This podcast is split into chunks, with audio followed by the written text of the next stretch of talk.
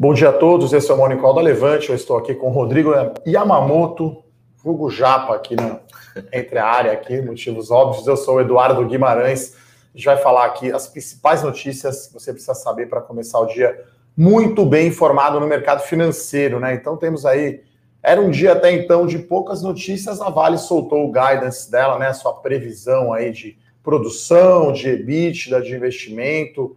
Então, vale, a gente estava comentando até antes aqui de começar fazendo aquele aquecimento, né, Rodrigão? 142 dólares é o contrato futuro de minério de ferro lá na China para janeiro. Então, se a Vale já bateu aí 80 reais ontem, hoje eu acho que tem combustível aí para andar mais, né? Com certeza, já patamar de 100 dólares, que é o teto máximo aí do guidance que ela projeta, né? Bastante conservador, né? E acho certo, né, ela fazer essa projeção mais conservadora, até mesmo porque os preços oscilam bastante, mas a China tá comendo aço, né? Como, como diz você aí, né? Mesmo, a China tá comendo aço, a produção industrial tá muito forte lá, e a Vale já nesses patamares já gera muito caixa, né? Então deve continuar aí nessa toada boa que ela vem nesse, nesse rally nos últimos, nas últimas semanas. É, hoje é um dia é, de realização de lucros, a gente costuma dizer, né? Então ontem a gente até brincou, o market voltou, várias blue chips aí subindo 5%, 6%, né? As grandes empresas aí, é, Petrobras, Itaú, a própria Cirela também andou bastante. Então, ontem o Bovespa aí bateu quase 112 mil pontos, né? Acho que foi isso. 111, então, quase 112. É, chegou quase no 12. Então, hoje um dia aí mais negativo, né? A gente vê aqui bolsa, uh, bolsas pelo mundo em realização de lucros, né? Que é um termo técnico que é o seguinte, né? Pulmão. Não tem como só entrar ar, né? Você tem que soltar. Então a bolsa não sobe sempre. Né? O pessoal, talvez, que é novo aí no mercado, acha que o mercado é só de alta, mas, não é, mas é impossível. Né? Então é normal subir e descer. Hoje estamos vendo aqui o SP 500 cair 0,3% lá nos Estados Unidos. O nosso índice futuro aqui praticamente no 0 a 0. Acho que hoje Vale e Petro vão dar uma boa puxada, né? Apesar do Brent estar tá caindo aqui, o barril, 0,3% de queda. Eu acredito que minério de ferro hoje vai puxar esse, essa notícia do guidance aí da Vale, que a gente já vai entrar aqui no detalhe dos números, vai puxar. Né? E é um dia uh, mais tranquilo, né? Hoje temos de novo aí a fala do Jerome Powell, né, lá no Senado americano. Tem uma expectativa aí dos, dos republicanos chegarem num acordo com os democratas, né, democratas do Joe, Joe Biden e republicanos do Trump, para fazer mais um pacote de auxílio lá, né? Até porque se eles não chegarem em acordo, o governo entra no tal shutdown lá, para e não funciona. Isso já aconteceu, né, em outras ocasiões. Então, é... e temos também a questão da vacina, né? O Reino Unido autorizou, aprovou o uso da vacina em conjunto aí com o laboratório né, americano Pfizer e a alemã BioNTech. Então, início aí de uma vacinação em massa, vai o primeiro país aí que, que saiu na frente, né? Então, em 23 dias ali, a, a, a agência reguladora de medicamentos ali de saúde da, da Inglaterra, né, britânica, deu essa aprovação. Então, essa é a grande expectativa aí, né, de uma vacina para o mundo é, voltar ao normal, por isso que a gente está vendo a Bolsa nesse patamar, né, Rodrigo? Exatamente. E aí a gente está olhando aqui muito também o micro das empresas, né? Então, o grande destaque hoje não tem como. Vamos falar aí do guidance da Vale, né? Vamos entrar um pouco Vamos aqui sim. nos números. A bolsa ontem, só para dar a informação correta, 111.400 pontos. Então, é um número bem alto aí. Na máxima deu 111.800, né? Bateu quase 112. 115 foi o patamar de dezembro do ano passado, né? Então, para ficar aí no azul aí, para ficar no 0 a 0 115 mil pontos parece fácil, né? Parece que está faltando pouco agora para é, é empatar o, esse jogo, né? Se já é o maior patamar desde o sell-off em março, né? Então, a bolsa parece bastante animada, mas as características dentro do, de, do que, que andou, do que, que não andou, é bem diferente do dezembro passado, né? Com várias, várias, o que a gente costuma falar, que abriu uma boca de jacaré aí ainda entre as empresas caracterizadas como crescimento e as empresas de valor. Eu vou, eu vou dar um resumo dos números, pessoal, do Guidance, né? Porque acabou de sair, a gente até nem colocou no nosso Eu Com Isso inscrito, né? Aliás, se você não está inscrito no nosso canal do YouTube, levante investimentos, faça a sua inscrição, deixa aquela curtida, aquela curtida e mande perguntas que eu e o Rodrigo vamos responder depois que a gente comentar aqui. E também faça a sua inscrição para receber o Eu Com Isso, né? A gente vai falar também aqui do, do, leilão, né, do setor de energia elétrica, vamos falar de outras notícias, né, da oferta da, da Notre Dame Intermédica, uma notícia de CIA e tem esqueci agora o outro. A gente chama aqui de curtas e boas, são três pequenas notícias. É o possível IPO do Grupo Pátria. Do Grupo Pátria. Então vamos falar de Vale, então. Principal número, na minha opinião, produção de minério de ferro, então o guidance, né, a projeção de crescimento da Vale, 10%, né, ele dá uma faixa, então 2020 está entre 300 milhões a 305 mil toneladas, para 21, 315 a 335 milhões de toneladas. Então, no topo ali, se for o 335 sobre o 305, 10% de crescimento. Investimento total, né, bem mais controlado, né, 5,8 bilhões de dólares só de capex, sendo 1 bilhão em crescimento. E a companhia fez ainda, né, separou aí mais 670 milhões de dólares para gastos aí com segurança das suas barragens. É aí o que é um, um jacaré, como o Rodrigo falou, né, EBITDA, que é uma métrica de geração de caixa da companhia para 2023, pode oscilar entre 17,4 bilhões de dólares a 29,6. E o free cash flow yield, ou seja, quanto a companhia gera de caixa dividido pelo seu valor de mercado, esse é um múltiplo bem utilizado né, para commodities, é 4,4 com 15,7. Então é quase uma previsão do tempo aqui em São Paulo, um dia que pode ir de 15 graus a 32 graus. Exatamente. E depende muito das premissas, claro, de dólar e de minério. Né? E comenta um pouquinho, acho que a companhia ela está bem conservadora aqui nas suas premissas, e eu acho que tem aqui um, já que ela não tem né, dívida, ela tem zero, né? Vai terminar o ano com zero de dívida.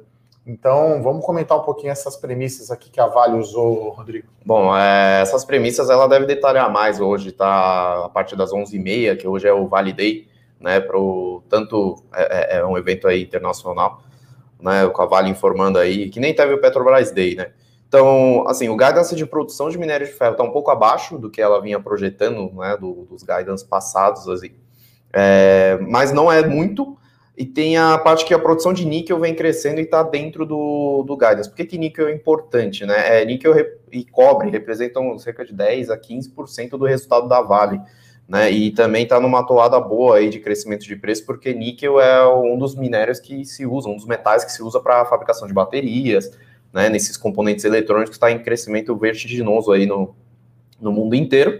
E só que é, o que chama atenção bastante é a rentabilidade mesmo da Vale, né? Então ela está com uma projeção de ainda é, diminuir mais ainda o custo caixa de produção de minério de ferro dela, que hoje já é baixo, é um dos mais baixos, se não o mais baixo do mundo né, principalmente por conta do, das minas lá em Carajás, lá, em, lá no Pará, que estão no, é equivalente ao pré-sal do, do, da Petrobras, digamos assim, que é, são minérios de altíssima qualidade, que negocia com prêmio em relação ao preço de referência, e ela tem uma produtividade muito grande por lá. Né? Então, ela tem uma projeção aí de redução de custo caixa de 13,6 dólares por tonelada neste ano, para em torno de 10 a 12, 12 dólares por tonelada quando ela atingir um nível de produção de 400 milhões de toneladas por ano, que deve estar projetado aí para 2022 em diante. Né? Então, agora o ponto que chama atenção, essa equivalente ao previsão do tempo aqui em São Paulo aí que o, que o Eduardo falou, que não dá para saber muito ao certo realmente com esse guidance, que é muito, muito amplo a faixa que a Vale divulgou, até mesmo por conta da projeção de preço de minério de ferro, que também está bastante amplo nas projeções que ela usou, né, de 70 a 100 dólares por tonelada. Só que o ponto positivo é que 100 dólares por tonelada já está um, um, um, patamar bem baixo em relação ao que é negociado hoje, né? Então, se ela se mantiver nesse, se o preço de minério de ferro se mantiver nessa faixa aí acima de 100 dólares por tonelada, é uma geração de caixa espetacular para a Vale, né? Então... É, vai dar, vai dar um retorno, né? É, free cash flow yield, né? Ou seja, quanto que ela gera de caixa no ano, dividido pelo seu valor de mercado, de duplo dígito, né? Eu falei aqui 4 com 15, né? Então, com um dólar aí, aqui eles estão usando um dólar de 4,77 a 5,10, né? O dólar está acima agora disso. Então, aí com dólares de 5, 5,15, com um minério a 100, a gente está falando aí de talvez 13, 14% de geração de caixa em relação ao valor de mercado. Então é muito dinheiro Né? Isso é possível, como o Rodrigo falou, devido à produtividade da Vale lá em Carajás, né, lá no norte, no Pará, é, a qualidade do minério da Vale, que aí ela bota um preço superior ao preço de mercado. E aí agora eu acho que, enfim, ainda não está encerrado, talvez tudo, toda a burocracia lá em relação ao Brumadinho, mas ela provisionou só 670 milhões de dólares aí para gastos adicionais de segurança, esse tipo de coisa. Então acho que vira a página, não à toa a ação está 80 reais, né? Exatamente. Então, a ação está bombando. Hoje deveremos ter aí impacto positivo, se bem que aqui abriu a Vale caindo 0,3. Talvez o mercado esteja olhando mais no copo meio vazio, que é a produção de minério um pouco menor, né? É, pode Porque ser. se ela chega numa capacidade de 400, né? Tá falando que vai fazer 335 no máximo, né? Então acho que ela está tomando, né, me parece, muito cuidado com a oferta, né, para porque commodity é puramente preço e oferta, né? Aqueles gráficos de economia que a gente viu na faculdade. Uhum. Então, se você aumenta demais a oferta, o preço vai cair. Né? Eu acho que é isso que ela não quer, ela tem um minério mais né, de qualidade, né? Então, tá caindo aqui a ação da Vale, mas a gente esperaria aqui um impacto positivo, né, na minha opinião, no preço das ações, né, é, acho que pode ser algum movimento um pouco mais de, de, incerteza em relação ao que ela vai falar hoje, e também alguma, colocando no bolso, né, foi uma das ações que mais subiram aí nos últimos nos últimos dias. Vamos ver aqui de novo. No fim de semanas. outubro para cá, acho que deve estar tá aí com uns 30% de alta, né? Lembrando, né, a Vale aí talvez seja um dos papéis mais queridinhos aí dos gringos, né? Então vamos pegar aqui Vale, Petro e Itaú, que são as três maiores empresas do índice. Desde o final de outubro para cá, acho que as três ações estão acumulando aí quase 30% de alta, né? Então, quando o gringo entra, ele compra exatamente essas ações, né? Uhum. Que tem muita liquidez, né? A gente está vendo aí um fluxo, ainda não está fechado, né? Não saíram ainda os dados de novembro exatamente, né? Mas deve ter, deve, a gente deve estar tá falando aí de algo como 35 bilhões de reais, né, Rodrigo, no mês é de novembro. Muita coisa. Peguei o número aqui, ó. Petrobras sobe 35 desde o final de outubro, Vale 34,2 e Itaú 27%. Então, as blue chips aí que estão puxando o Ibovespa, né? Se a gente pegar aqui o Ibovespa nesse mesmo período deve estar subindo aí quase 20%, né? Pegando o número aqui, Ibovespa com 18,6% de alta. Então é natural isso. E claro, 11h30, horário Brasil, certo?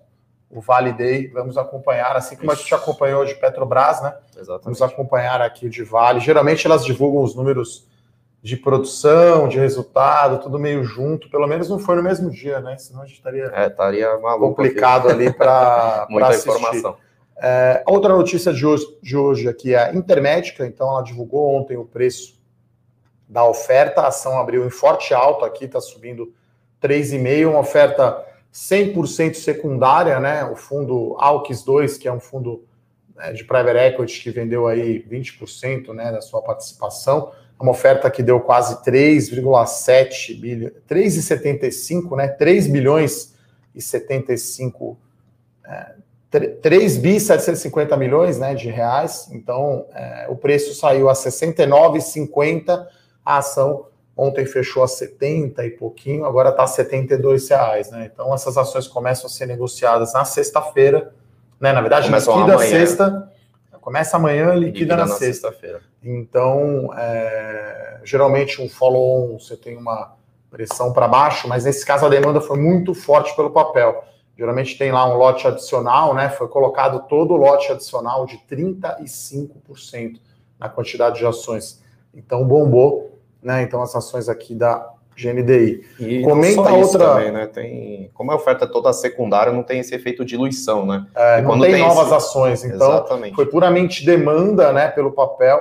E aí isso é positivo, que aumenta ainda mais a liquidez, né? Do papel que já tem muita liquidez. Sim. E comenta um pouquinho, então, de CIA, que tem uma notícia hoje aí do Curtas e Boas. Tem, tem uma notícia aí levemente positiva aí para a CIA, que ela conseguiu uma decisão favorável na Justiça Federal em relação aos créditos tributários de PIS e COFINS da, das operações lá na Zona Franca de Manaus. Né? Então, é, basicamente, a, se é, havia validade ou não de aplicação dessa tributação lá nas operações dela em Manaus. Ela conseguiu decisão favorável aí falando que não vale. Então, o, é, o crédito tributário aí estimada em torno de 120 milhões, que vai ser abatido aí em relação ao que, que ela tem de, de pagar de tributos nos balanços daqui em diante. É um impacto direto na contabilidade dela, né? É em torno de 3% do, do, do valor de mercado dela hoje, 120 milhões, então um valor até que relevante aí, tendo impacto direto na contabilidade, é um impacto levemente positivo aí para a empresa. É, as ações da CIA subindo aqui 1,4%. Tem um outro curtas aqui que o Rodrigo estava me falando antes de começar, que não foi no Eu Com Isso inscrito. Aliás, se não está inscrito, pedi para a produção colocar o link aqui para você receber. Braskem abriu caindo 5%. O que está acontecendo, Rodrigão? Bom, Braskem está com um problema lá no México, que é em relação aos contratos de fornecimento dos produtos que ela produz lá para o governo mexicano, para as estatais lá, né, que usam como matéria-prima a, os, o, o, material, né, os produtos que, que a Braskem produz lá no México, lá na planta de lá, que é até que relevante. O que, que aconteceu?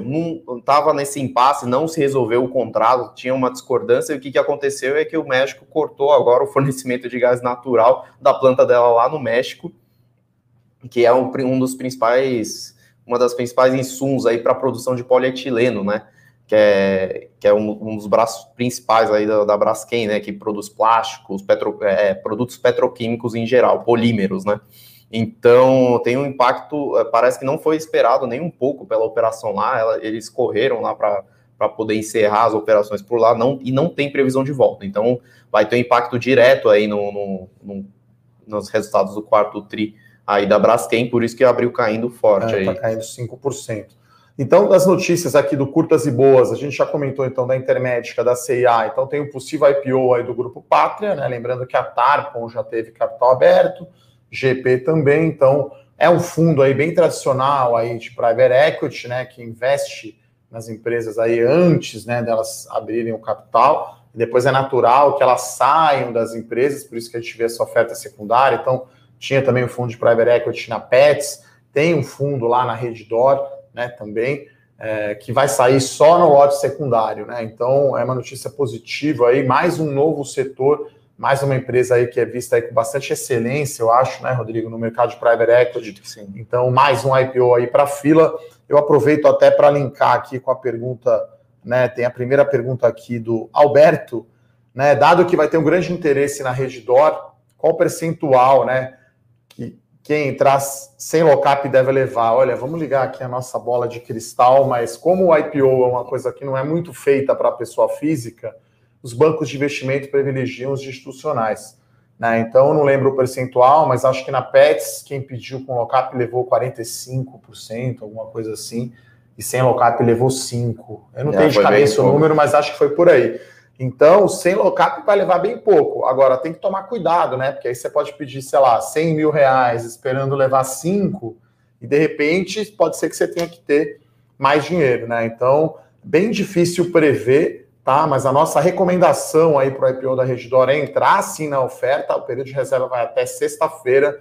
Pedir para a produção também colocar o link aqui para quem não baixou ainda o relatório, ele está disponível na plataforma aí para os assinantes e para quem está acompanhando aqui o nosso Morning Call, uh, entrar com o lockup, até porque são só 40 dias, né? Então, horizonte de tempo aí para investir em ações. E a última notícia, antes da gente entrar em todas agora aqui, né? Todas as perguntas, como a gente faz, é da, do leilão de energia elétrica. Então, a distribuidora de energia elétrica de Brasília, do Distrito Federal, a SEB, né, vai ter o leilão. Né? Então, lá está está endividado, né? Então a companhia energética de Brasília, SEB, está endividada e precisa ter pressa para vender, porque ela vai quebrar esse ano de novo a cláusula financeira chamada Covenant. Então, tem três empresas já interessadas, né? Então, tem uma, uma nova interessada, entre aspas, que é a Anel Energia. Ela já entrou na disputa junto com a Equatorial e a CPFL. Então, a Equatorial tem tradição ali de entrar nesses leilões para alocar capital e para trabalhar com distribuidora. Tem a Energisa também, que não se pronunciou, mas provavelmente a Energisa também avalia. E temos Neo Energia e CPFL, né? Então chamou a atenção aqui a Enel, né? Não tem entrado. Lembrando que faz pouco tempo aí eles disputaram pau a pau ali a Eletropaulo, né? Então Sim. o italiano acabou levando, né? Porque a controladora da Energia é a Iberdrola. Então foi aí um Itália e Espanha com 20 lances, alguma coisa assim, né? Foi, então, bastante, disputado. foi bastante disputado. Já a Equatorial tem uma disciplina, eu acho, maior ali de alocação de capital, e a CPFL eu acho que corre por fora. Então, uma novidade, né? Aparecer que a Neoenergia está oficialmente é, interessada e levemente positivo aqui o impacto hoje, as ações da Equatorial subindo 1,9%, na Energia subindo 2%. Vale está caindo mesmo, 1,3%, a Petrobras caindo 0,7%, devido aí à queda do preço do petróleo hoje, Braskem caindo 4,4%. Intermédica e CIA aqui no terreno positivo.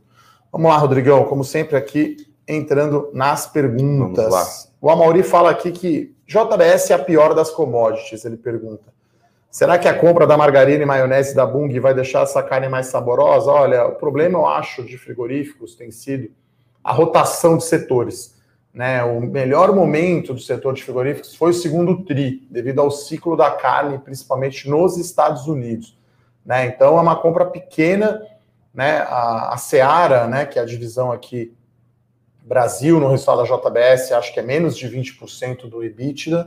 Então, essa compra aí da margarina e maionese, né, com perdão aí do trocadilho, passar na carne ali para dar uma maciada ou dar um pouco mais de sabor, eu acho que não vai mexer tanto. Para a JBS, eu vejo o catalisador é o fim lá do processo né, de delação, Joesley Batista e a listagem na Bolsa dos Estados Unidos, né, que é uma companhia mais americana que brasileira. Né, 80% da operação praticamente está nos Estados Unidos, 20% Exatamente. aqui e tem um ponto interessante que lá nos Estados Unidos ainda o mercado de carne continua muito forte. O spread que a gente fala que é entre o preço de venda aí da carne e o preço de compra do gado, né, que é o principal matéria-prima e principal custo né, de produção deles, ainda continua num terreno bastante favorável. Né? Então, o JBS tem uma operação bastante robusta lá nos Estados Unidos, diferente da Marfrig e da Minerva, que elas são exportadoras, é diferente de ter uma operação no mercado local. E também a JBS tem acesso a, a mercados mais premium, né? Que é Europa, Japão, justamente por conta dessa, dessa planta lá. Então, acredito que esteja entre as proteínas, acho que esteja bem mais posicionada. E também tem alguns triggers de, de, de, de, de destravar, né? Que é a questão do, do BNDES, da participação do BNDES, que ainda tem para ser vendida na JBS, e tem a questão do processo em relação à sua controladora holding, né? Que não sabe ainda quais os desdobramentos aí da, do, do no processo judicial correndo aí da JBS, dos acionistas, na verdade, da JBS contra a sua controladora, da JF, dos irmãos Batista, que pode ter um desdobramento favorável aí, bilionário para a JBS, mas ainda não se sabe aí o que, que vai acontecer daqui em diante. Bom, uh, vamos continuar vendo aqui as perguntas, né? É, tem uma pergunta aqui boa.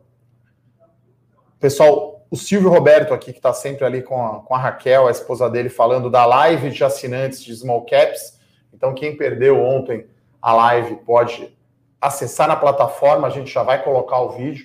Então, essa live é mensal, tá? Com os assinantes da série uh, Small Caps. O Hilton, ou Hilton, aqui pergunta: os múltiplos da R-Log né, estão melhores que o da Rumo, né? A R-Log 3 versus a Rumo. Então, como é uma holding, né? Se, se existe aí um, um desconto, né? É, em relação se vale a pena. O que, que você comentaria aí de rumo aí, Rodrigo? Ah, em geral, assim, tá. Vamos dar um passo um passinho atrás aí, que a COSAN já está estruturando aí uma reorganização societária para tirar toda, toda aquela estrutura confusa e consolidar a, a COSAN numa só. Né? E numa, nessa operação, a R-Log vai ser extinguida para Rumo entrar diretamente embaixo do guarda-chuva da COSAN. Em geral, a holding é, é negociada com desconto em relação à empresa principal. Tá? Eu não sei ainda, não sei como é que tá os cálculos em relação a esse desconto, se tá mais para cima, mais para baixo, se fechou ou não, mas em geral eu prefiro, é, sem olhar muito desconto e tudo mais, eu particularmente prefiro ficar alocado na empresa em si mesmo, porque a holding tem aquele todo custo administrativo e tudo mais, e podem ter outros ativos embaixo dela que não a própria empresa.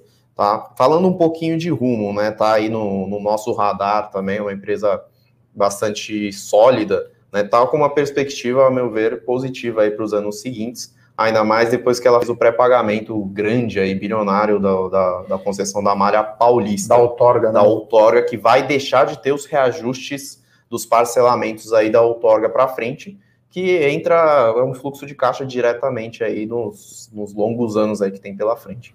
Mas é uma boa estratégia de investimento, né? Quer dizer, a gente tem uma recomendação aberta aqui, que justamente a Itaúsa, né, que é a holding para você comprar Itaú com desconto e ter ainda participação em outras empresas, né? Nesse caso, é, como tem só um ativo, eu tendo a concordar com o Rodrigo, tendo a preferir aí a Rumo em relação à R-Log, porque essa questão do desconto depende muito aí de percepção de mercado e tem essa questão da reestruturação societária. Uh, o Bruno Fernandes aqui pergunta: com a possível vacina chegando, o setor de shoppings demora para andar? Olha, eu acho que o setor de shoppings está bem para trás, né? Até saiu aí ontem uma entrevista do CEO da Aliança, né, que é a maior empresa aí de shoppings né, do Brasil, fusão aí com a Sonai Serra Brasil, né, Aliança com a Sonai Serra, falando que tem alguns shoppings já indo bem, alguns já vendendo até mais do que o período antes da pandemia. Então, o setor aí é, que está demorando mais para retomar. Então, acho que a vacina vai dar um. Né, a hora que reabrir totalmente é, a economia, vamos chamar assim, acho que pode recuperar. As ações estão realmente descontadas, né?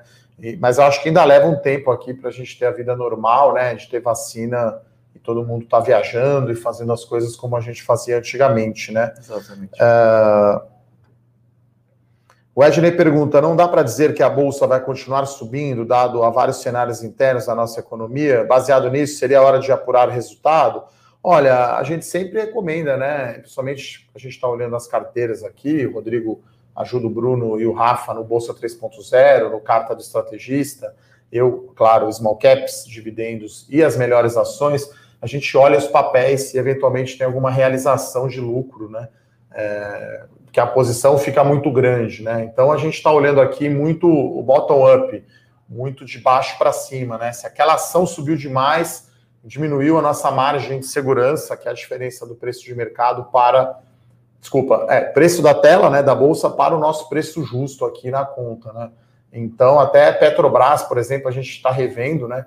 É, Petrobras é uma recomendação aberta e com o petróleo mais alto e com esse planejamento estratégico que ela divulgou essa semana, a gente vê espaço para mais valorização, né? Petrobras subiu 35, como eu mostrei aqui, desde o final de outubro.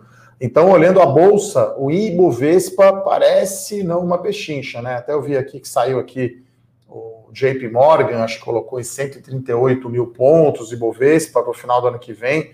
Então, não é um upside que você fala, nossa, gigantesco sobre os 112, talvez, que a é, gente tem agora, né? Meio que olhando aí, né, seguindo aí um pouco a pergunta, olhando esse cenário um pouco mais macroeconômico, né, olhando para a política, a parte fiscal e tudo mais, parece tem, tem dois cenários aí que, que a gente enxerga aqui muito distintos, né? Uma é de dar tudo errado, né, realmente, aí não sair nenhuma reforma, o teto de gastos pode ser que seja furado por uma por algum, algum gasto extraordinário aí que tem que fazer, alguma pressão um pouco mais populista, Congresso não andando, o governo também desalinhado, né? E, como lembrado, a situação fiscal no Brasil não está nem um pouco favorável, né? A dívida aí para o final do ano, a dívida em relação ao PIB, dívida pública, né, vai chegar a quase 100% aí a projeção, então é um endividamento muito alto e o Brasil precisa realmente economizar, precisa cortar gastos aí para poder caber as coisas no orçamento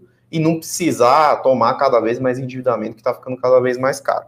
E tem o outro cenário em que as reformas andam, parece que no Congresso já está tendo uma certa movimentação nesse sentido, está né, tá um pouquinho mais favorável aí a agenda do, econômica aí do, do Congresso e do governo também, e tem aos poucos a gente começa a vislumbrar algum tipo de movimentação.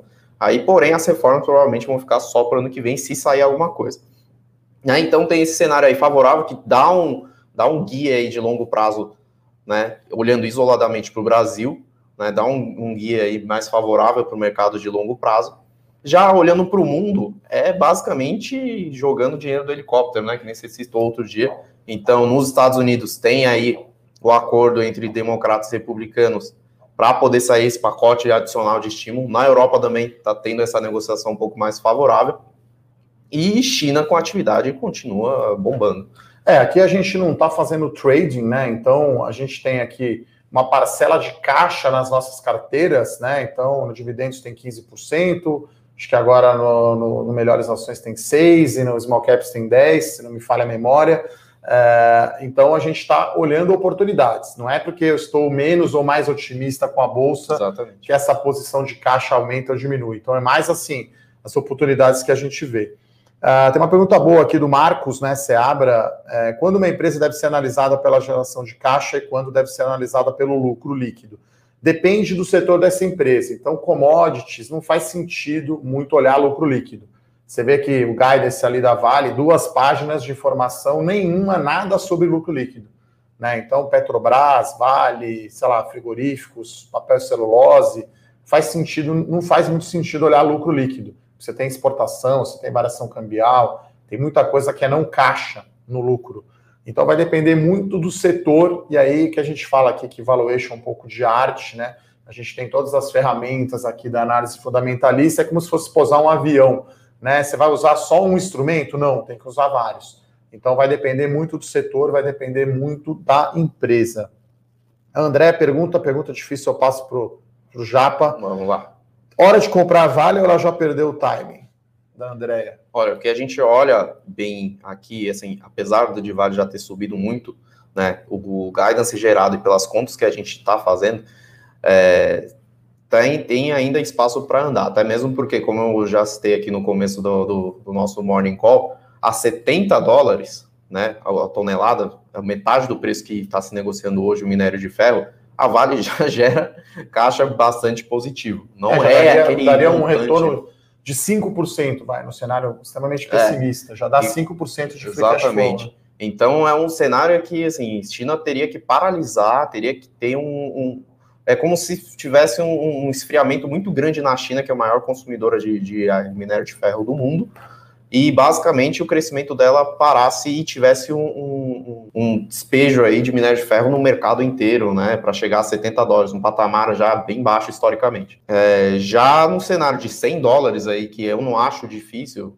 particularmente no curto prazo pelo menos, né, dado o que está acontecendo no mundo todo, tal, é, a Vale já gera muito caixa e já gera muito resultado. E o custo de produção dela é muito baixo e o produto que ela vende tem um prêmio, ou seja, ela vende a preços mais altos que o preço de referência do mercado e de seus pares próximos aí, né? Então a Vale é uma das maiores mineradoras, se não a maior mineradora do mundo agora, né? Por conta do, do, do da produção dela aí, do tamanho que ela está atingindo, e também está com dívida muito baixa. Então eu, eu enxergo um cenário muito favorável para a Vale ainda. É, depende também, eu diria, André, um pouco do seu horizonte de tempo e de, do tipo de estratégia, né? Acho que se você pegar uma estratégia mais de dividendos, esse preço mais alto não faz tanta diferença. É claro que é melhor comprar a Vale a 70 reais do que a 80, né? Mas acho que pensar na geração de caixa, pensar no horizonte mais longo, em dividendos, né? Porque aí se ela vai gerar muito caixa sem ter dívida, vai pagar dividendos.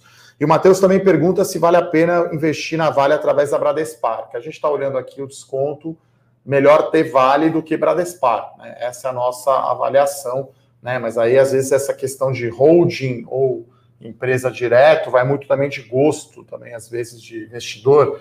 Itaú versus Itaúsa, R-Log versus Rumo, e aí tem algumas empresas, JGDSAT, versus Iguatemi, tem algumas empresas aí nesse sentido. Exatamente. E a última pergunta aqui do Marcos, né? Até porque a gente já está estudando. Hoje ficamos como meio esticado o call aqui, a gente fala um pouco demais, talvez eu reconheço que falo um pouco.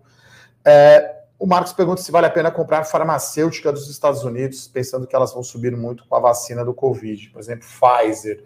Eu acho difícil operar evento, né? Eu acho que se o evento é a cereja do bolo, né, Rodrigo? Ok mas a gente não vai pôr um call só na possibilidade de uma coisa acontecer, né? Fica um mundo muito binário, muito difícil de saber quando isso vai acontecer, né? É assim, lembrando, tá? É, hoje em dia está tendo muita questão de informação, de cursos e tudo mais para operar a curto prazo, tal. É possível se fazer. Tem profissões, tem pessoas que ganham a vida desse, dessa forma, tem traders, né, tesouraria de banco e tudo mais, que eles são especializados, tem muitos instrumentos para isso.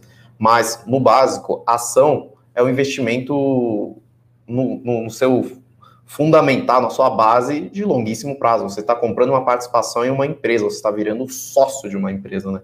Então, é sempre bom lembrar que esse horizonte de longo prazo, perspectivas, projeções, tudo mais, é uma análise bastante robusta que você teria que fazer para poder investir numa ação. Isso Então, operar evento realmente é muito difícil, pode dar certo, pode dar errado. Então, realmente é uma bola de cristal aí, você realmente não dá para saber aí no curtíssimo prazo o que, que vai acontecer. É, a gente compara, olha muito macro e olha muito as empresas, né? Aí se tiver um evento ainda, né, um catalisador, como a gente fala, aí melhor, um bônus, né? né? Mas aí, enfim, não é o padrão do que a gente faz. Então, pessoal, acho que era isso.